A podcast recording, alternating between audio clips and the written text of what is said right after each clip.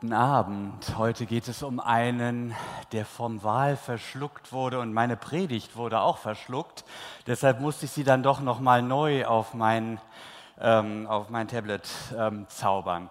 Ja, wir beginnen heute nämlich mit einer neuen Serie. Ich habe mir gedacht, wenn wir hier schon immer so schön gemeinsam vom Wal verschluckt werden, dann müssen wir uns eigentlich mal die Geschichte vom Propheten Jona anschauen. Denn der wurde, so erzählt die Bibel ja von einem großen, naja, Fisch heißt es, verschluckt und hat dort, ich betone ganz ohne Internet, drei Tage ausgeharrt, bevor ihn dann eben dieser Fisch wieder an Land äh, ausgespuckt hat. Naja, nun werden viele von uns sagen, was für eine entzückende Kindergeschichte, aber was soll das für uns Erwachsene austragen? Das ist doch Ausschmückung, das ist doch Legende, das ist doch fern von jeder Realität. Ja, jetzt könnte man viel über Wunder reden. Meine Erfahrung ist die, wer mit Gott zu tun hat, der hat die kleinen und auch die großen Wunder immer gleich mitgebucht. Wenn ich zu wählen hätte, was das größere Wunder ist, Auferstehung von den Toten oder drei Tage in einem Wahl, da muss ich nicht lange überlegen, zumal, naja, drei Tage, ich bin schon neun Monate hier im Wahl, aber, aber ernsthaft jetzt. Der große Fisch, der nimmt gerade mal drei Verse im Jona-Buch ein. Zentral ist diese Episode für das Buch eigentlich nicht, machen Sie mal die, die, Probe, lesen Sie mal die Geschichte. Es sind nur zwei Seiten in der Bibel, zwei biblische Seiten. Das ist dann schon ein ganzes Buch. Das Buch Jona ist also ein sehr, sehr kleines Buch. Davon drei recht nüchterne Verse über einen Fisch, der Haps macht und den Jona dann irgendwann wieder ausspuckt. Ich finde, der Legendenverdacht, der verfängt auch nicht als spannungsbildendes Element oder zur Ausschmückung hätte man das Ganze anders formulieren müssen. der Autor kann ja formulieren. Das Jona-Buch ist eine perfekt durchgestylte, ein, ein kunstvolles Werk, wenn man sich es anguckt. Und der Fisch, der spielt eigentlich nur eine unbedeutende Nebenrolle. Also wenn jemand sagt, der Fisch, da habe ich Ressentiments, dann sage ich, der Fisch, das sind drei Verse. Und ähm, möglicherweise erscheint uns das auch noch in einem anderen Licht, wenn wir näher drauf gucken. In den Hauptrollen, nicht der Fisch ist die Nebenrolle, aber die Hauptrolle spielt ein höchst merkwürdiger Prophet, der stets auf der Flucht ist. Wenn dieser, dieses Jona-Buch ein Film wäre, dann würde es Jona rennt heißen. Und wir finden einen Gott, der mit ihm Hase und Igel spielt. Gott ist immer schon da, wo Jona hingeht.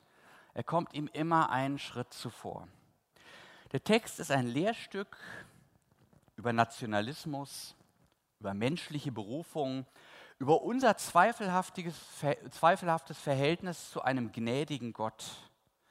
Und es ist obendrein die Geschichte vom verlorenen Sohn, reloaded sozusagen, oder man muss noch besser äh, sagen, es ist die Vorläuferversion, ist ja älter als die Geschichte vom verlorenen Sohn. Und wir beginnen heute mit den ersten vier Versen dieses Buches. Da heißt es, das Wort Jahwes kam zu Jona ben Amittai, so heißt der Gute mit ganzem Namen. Los, geh nach Ninive, der großen Stadt, und ruf mein Urteil gegen sie aus, heißt es. Denn ihre Bosheit ist vor mich gekommen. Aber Jona ging los, um Jahwe zu entkommen. Er wollte nach Tarsis fliehen. Deshalb lief er nach Jaffo hinunter und fand auch ein Schiff, das nach Tarsis segeln wollte. Er bezahlte die Überfahrt, ging an Bord, um so weit wie möglich von Jahwe wegzukommen. Aber Jahwe schleuderte einen gewaltigen Sturm über das Meer. Das Unwetter war so schwer, dass das Schiff auseinanderzubrechen drohte. Und an dieser Stelle hören wir mal auf. Das Jona-Buch ist in der Tat ein Buch voller Wunder. Je länger man es sich anschaut, umso mehr wundert man sich. Erst über Gott, dann über Jona und dann, wenn es richtig gut läuft, auch über sich selbst. Und das ist ja immer das Ziel aller Beschäftigung mit der Bibel, dass man sich selbst in diesen biblischen Figuren erkennt und dann auch Gott im eigenen Leben durchschimmern sieht. Und dann macht man diese paradoxe Erfahrung. Ich bin so angenommen und geliebt, wie ich bin. Und genau deshalb brauche ich nicht so bleiben, wie ich bin. Und wenn das geschieht, dann lesen wir die Bibel richtig, dann wird sie vom Lese zum Lebebuch. Wir werden uns heute deshalb drei Dinge mal anschauen. Erstens eine verwunderliche Botschaft über einen wundersamen Boten. Zweitens der wunde Punkt, warum Jona so handelt, wie er handelt. Und drittens, warum wir uns über Sturm in unserem Leben nicht wundern sollten. Also dreimal wundern, verwunderliche Botschaft, Wunderpunkt und nicht wundern über Sturm. Erstens, eine verwunderliche Botschaft für einen wunderlichen Boten. Wer die Jona-Geschichte liest, dem springt natürlich sofort das ungewöhnliche Verhalten des Propheten ähm, ins Auge. Normalerweise funktionieren Propheten, die machen, was Gott sagt, der aber überhaupt nicht. Aber man muss hier sofort auch sich klar machen, dass Gott ihm einen Auftrag gibt, der erstmal nur Fragezeichen auslöst. Erstens, Gott sendet Jona ins Ausland. Das gab es bisher noch nie. Jahwe war immer der Gott Israels gewesen. Nicht jedes Volk hatte so seinen Gott und Israel war, äh, Gott war für Israel zuständig, Jahwe. Seine Propheten waren seine Botschafter für eben dieses Gottesvolk. Was hatte also ein Prophet im Ausland zu suchen? Noch zur Zeit Jesu hat es zu großen Irritationen geführt, wenn der nur mal irgendwie einen, äh, einen Ausländer zu lange irgendwie sich mit dem auseinandergesetzt hat, dem geholfen hat, den geheilt hat. Da war immer irgendwie äh, Nervosität bei den Jüngern. Das kann man, kann man ganz gut nachlesen.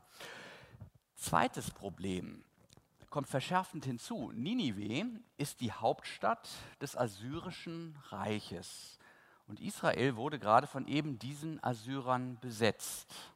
Ja, das ist so, als ob ein ukrainischer Prophet nach Russland gehen sollte. Das wäre wär schwierig. Und da kommt noch hinzu, die Assyrer galten als eines der blutrünstigsten Völker der Antike. Assur war ein antiker Terrorstaat, kann man sagen. Sein Herrscher Salmanassar III., der liebte es auch, darum wissen wir das, seine Feldzüge zu dokumentieren.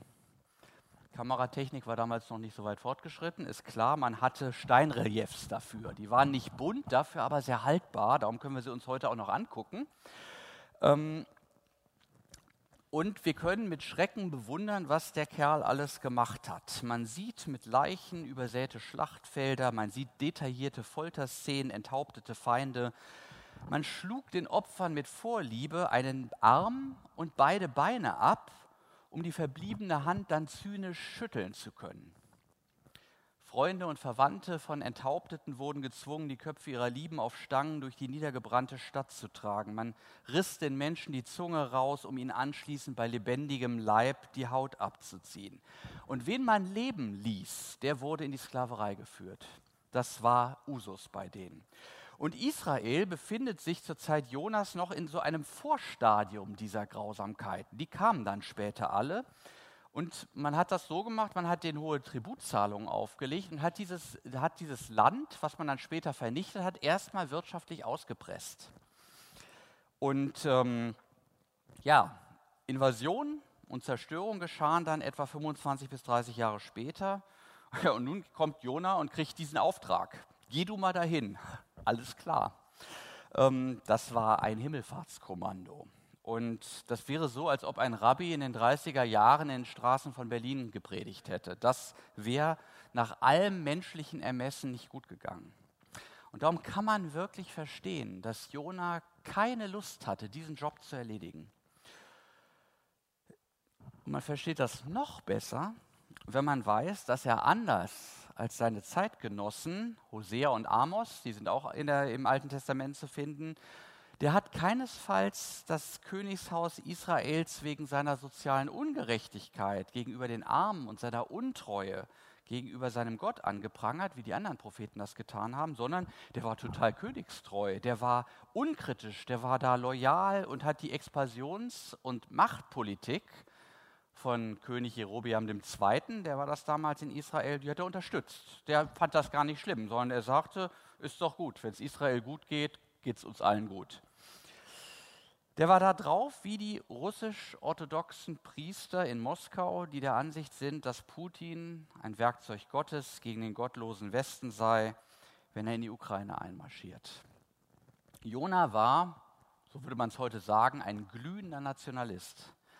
Und sein Gott war eine Nationalgottheit, die die Gegner vernichtet und Israel Ruhm, Ehre und Reichtum beschert. So hat er sich das vorgestellt. Also man könnte sagen, Israel first.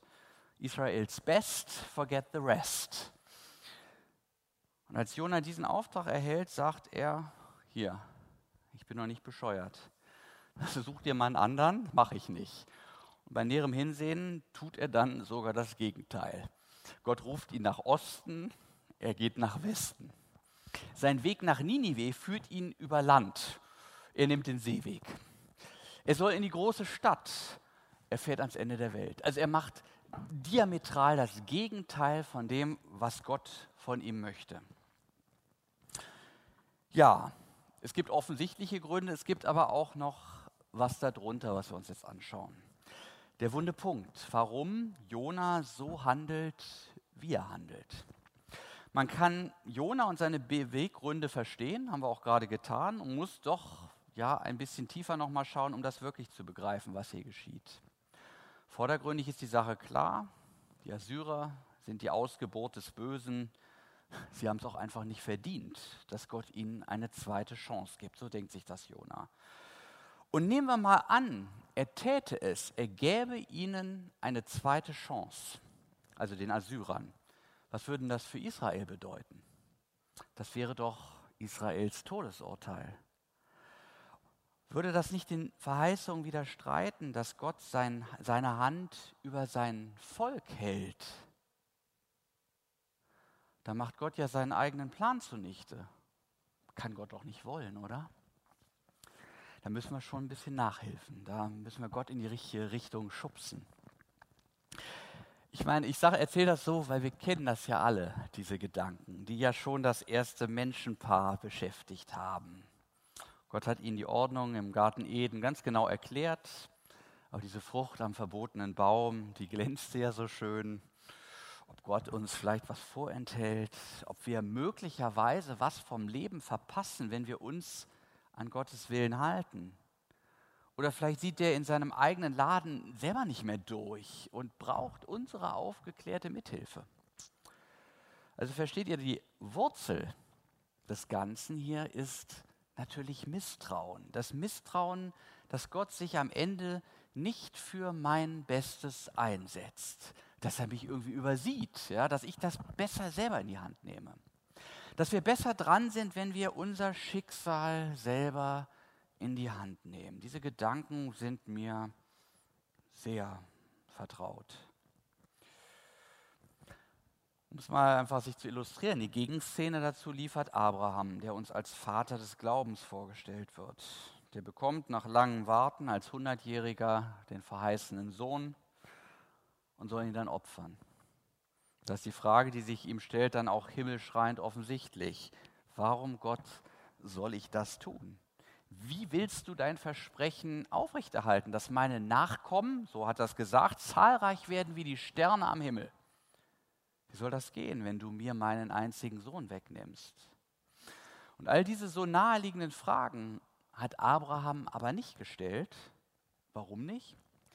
Weil er Gott vertraute, dass er das irgendwie regelt. Abraham musste nicht wissen, wie. Gott ist Gott, der hat immer einen Weg. Und bei Gott sollten wir nie fragen, wie er etwas tut. Wir sollten fragen, wer wer bist du? Und dann, glaube ich, klärt sich alles weitere. Aber das wirklich annehmen zu können, das fällt uns allen schwer. Vertrauen ist irgendwie nicht so unser Ding. Nicht nur, weil wir Gott misstrauen, sondern auch, weil wir stolz sind. Paulus beschreibt das im Römerbrief in den ersten Kapiteln so schön. Es gibt, er sagt, zwei, Gründe, zwei, zwei Arten, sich Gott vom Hals zu halten. Manche machen das ganz bewusst offensichtlich. Sie sagen, ich pfeife auf die Ordnung, in die ich gestellt bin, Mitmensch, Natur, ihr Schöpfer, die sind mir Wumpe. Alles um mich herum ist Steigbügel für meinen Aufstieg, Material für den Gebrauch und Verbrauch meines Lebens. Moral für Sklaven, Liebe für Weicheier. Ich bin ein Herr und ich mache meine eigenen Regeln. Und dann gibt es die anderen, da ist es nicht so leicht zu erkennen. Die erkennen Gottes Ordnung an, die bemühen sich, Gottes Gebote zu halten und haben das Gefühl dabei, dass Gott davon ziemlich angetan sein wird. Ich hatte mal so einen Jungen bei einem Zeltlager, der hat sich zum christlichen Glauben bekehrt und er sagte, mit mir hat Gott einen großen Fang gemacht. Man könnte auch kürzer charakterisieren. Die eine Gruppe handelt unmoralisch, die zweite hypermoralisch. Klassisches Beispiel dafür ist die Geschichte vom verlorenen Sohn. Eigentlich müsste sie ja heißen von den beiden verlorenen Söhnen. Ich erkläre warum. Der erste hat die Schnauze voll vom Vater und will sich seiner Kontrolle entziehen. Er lässt sich das Erbe ausbezahlen, er rebelliert gegen die Werte seines Vaters und er sucht das Weite. Und er lebt nun, wie er will. Erst lebt er wie ein Schwein und dann landet er am Ende folgerichtig bei den Schweinen. Ich habe neulich mal bei einem Wahlsonntag gesagt, wir verwandeln uns in das, was wir lieben. Der zweite bleibt äußerlich beim Vater, lebt auf seinem Hof, ist ihm aber innerlich fern. Er akzeptiert seine Regeln, leitet daraus aber bestimmte Ansprüche ab. Und als der Vater bei der schamvollen Rückkehr seines jüngeren Bruders ein Fest gibt, also Gnade vor Recht ergehen lässt, da schlägt die Motivation seines Handelns durch. Der ältere Sohn hat seinem Vater nicht etwa aus Liebe gedient, sondern um gut vor ihm dazustehen. Er will im Grunde durch sein Verhalten Einfluss über ihn gewinnen, indem er ihn zu seinem Schuldner macht, um sagen zu können, du schuldest mir was. Dein Vermögen hat mir zu dienen, nicht diesem anderen nichtsnützigen Typen, der sich mein Bruder nennt.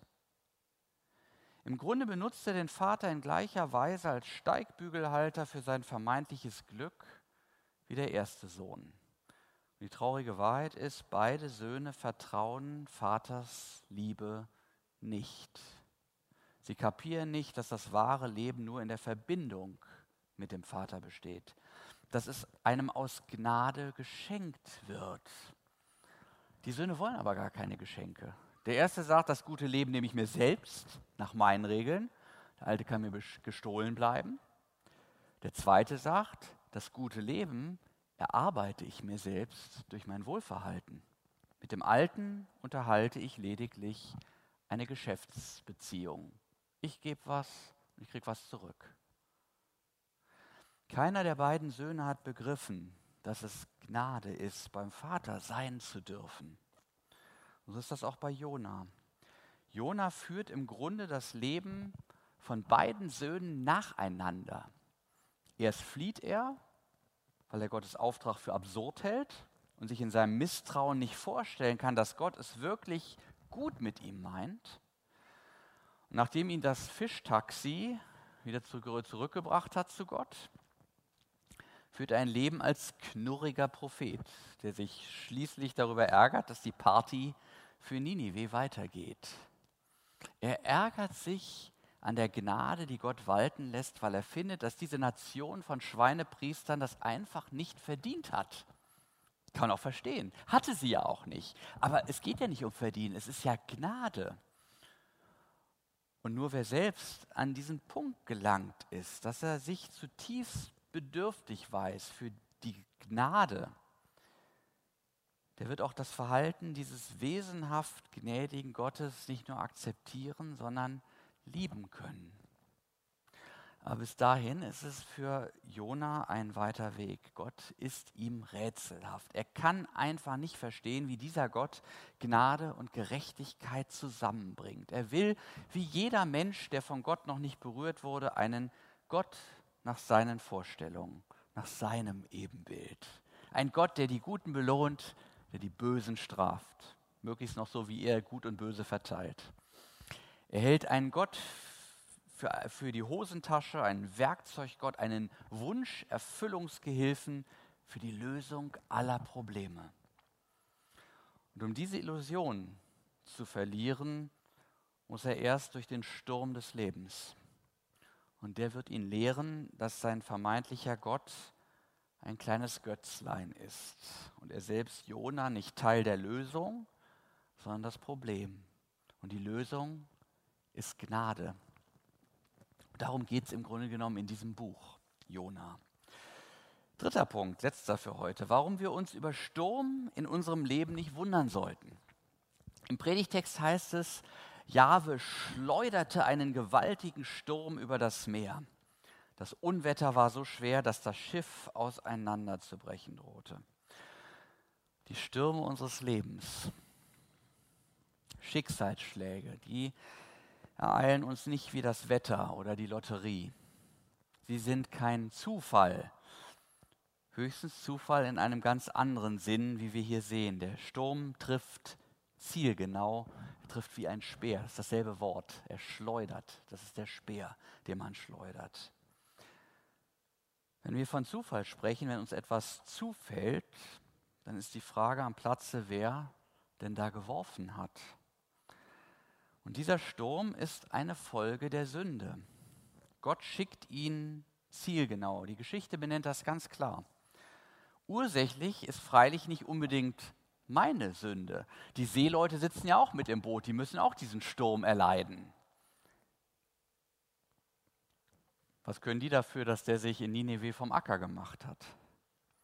Aber sie sind sich darüber im Klaren, dass dieser Sturm nicht ohne Grund über sie gekommen ist. Und ich finde, dieser Sturm ist ein gutes Bild dafür, dass unsere Sünden uns im Leben immer wieder in Schwierigkeiten bringen. Weil sie nämlich eine Verletzung der Ordnung und des Gleichgewichts bedeuten, das Gott in dieser Schöpfung angelegt hat.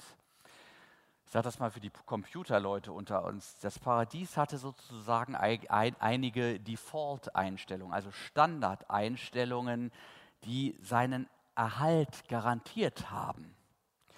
Was waren das für Standardeinstellungen? Wie ist es im Paradies? Im Paradies ist man bei Gott ganz Ohr. Sein Wort hören, ihm vom ganzen Herzen liebend gehören, ihn genießend gehorchen. Zweitens den Nächsten lieben. Drittens die Schöpfung verantwortungsvoll bewahren. Also wir verstehen in verschiedenen Beziehungsverhältnissen und die pflegen wir. Das ist Paradies.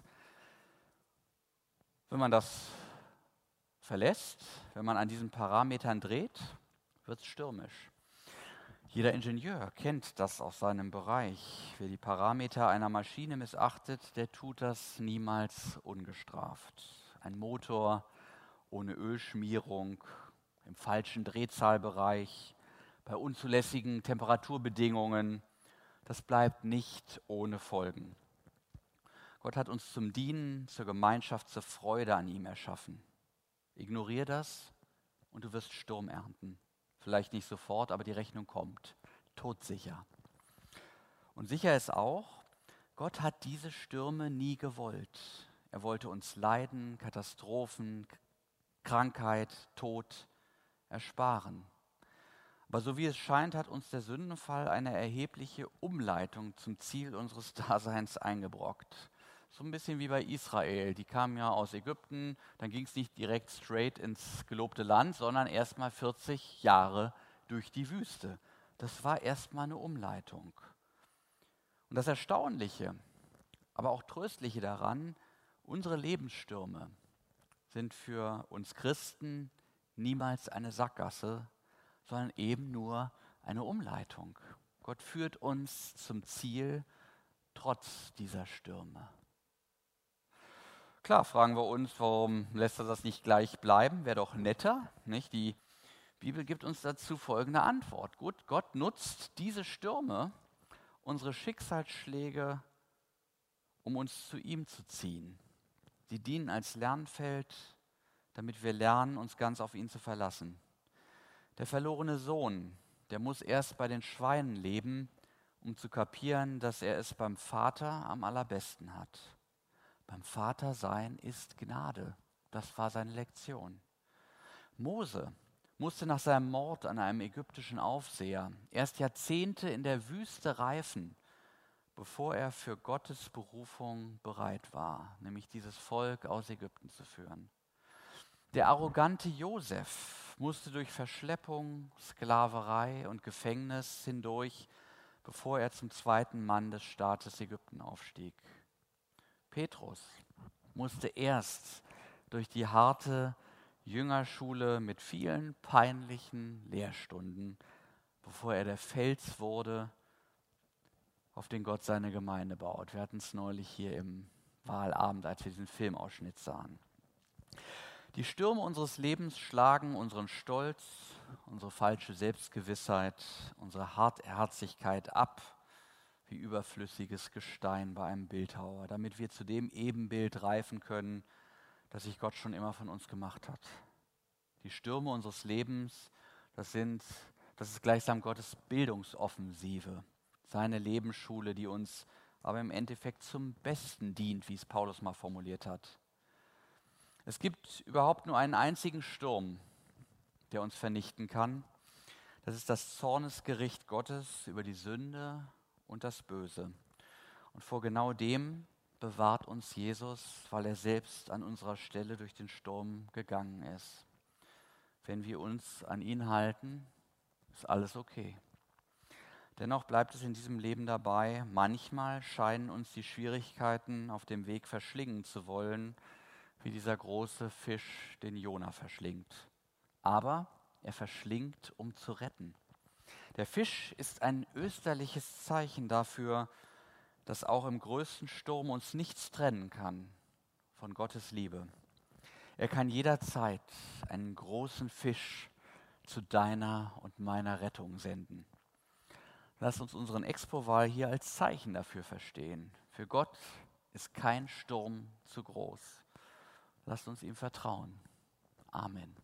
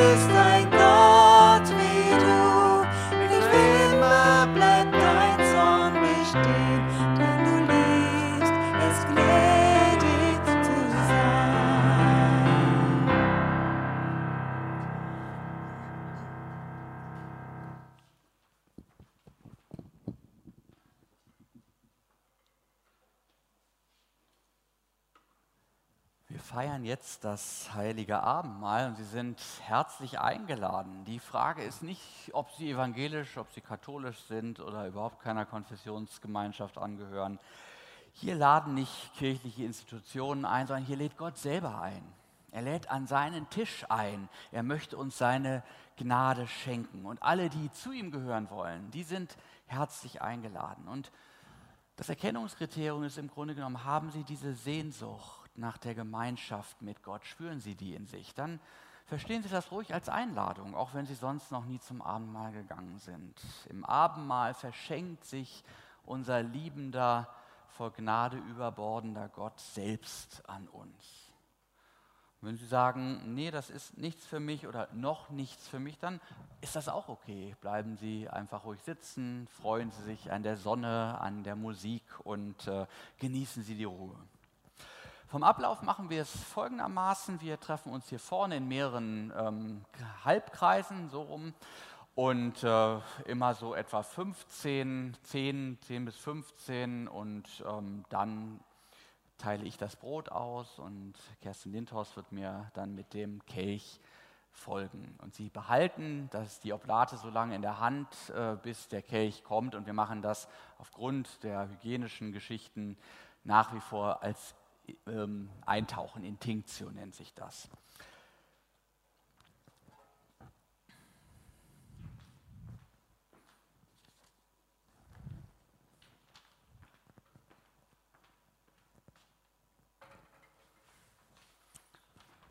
Aufgrund der Hygiene machen wir es auch wie immer. Ich werde meine Hände zunächst desinfizieren und dann werden wir uns zum Gebet sammeln.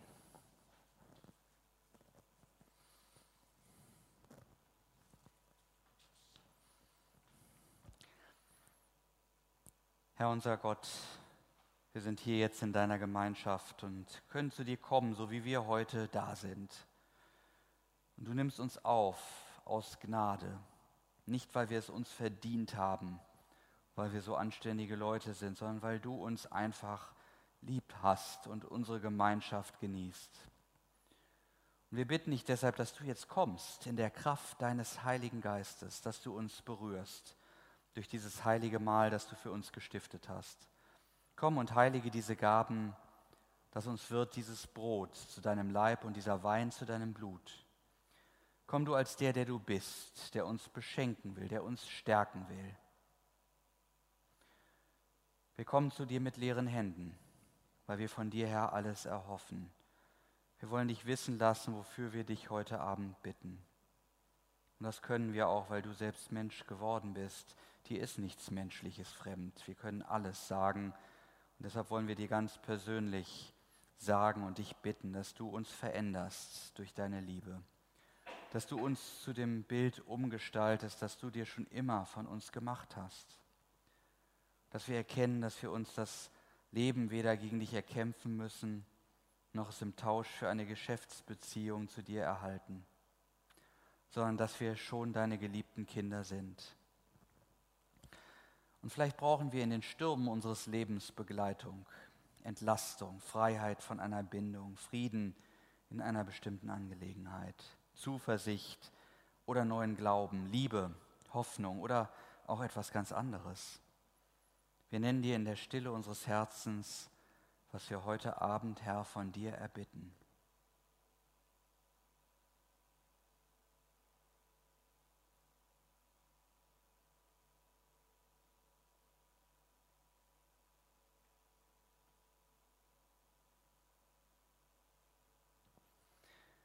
Du Herr bist unser guter Hirte. Du hast zugesagt, dass es uns an nichts mangeln soll. Und so bitten wir dich, dass du uns jetzt gibst von dem, was wir wünschen. Und mehr noch, dass du uns gibst von dem du weißt, dass wir es brauchen nach deinem guten Willen. Stärke uns jetzt durch dieses heilige Mahl, durch das wir zur Gemeinschaft der Heiligen verbunden sind. Lieber Herr, weise uns den Weg zum Leben, mitten unter diesem Brot und Wein. Jesus Christus, unser Herr, nahm das Brot in der letzten Nacht seines Lebens, brach es, dankte Gott dafür und sprach, nehmet hin und esset, das ist mein Leib, der für euch gegeben wird. Solches esst und denkt an mich. Ebenso nahm er in jener Nacht auch den Kelch nach dem Abendmahl, dankte Gott auch dafür und sprach, nehmet hin und trinket alle daraus. Dieser Kelch, das ist das neue Testament in meinem Blut. Das ist das Blut des neuen Bundes, das für euch vergossen wird zur Vergebung der Sünden. Solches trinkt und denkt an mich. Geheimnis des Glaubens. Deinen Tod, o oh Herr, verkündigen wir und deine Auferstehung preisen wir, bis du kommst in Herrlichkeit. Amen. Und so kommt, denn es ist alles bereit, schmecket und sehet, wie freundlich unser Herr ist. Wir beginnen auf dieser Seite.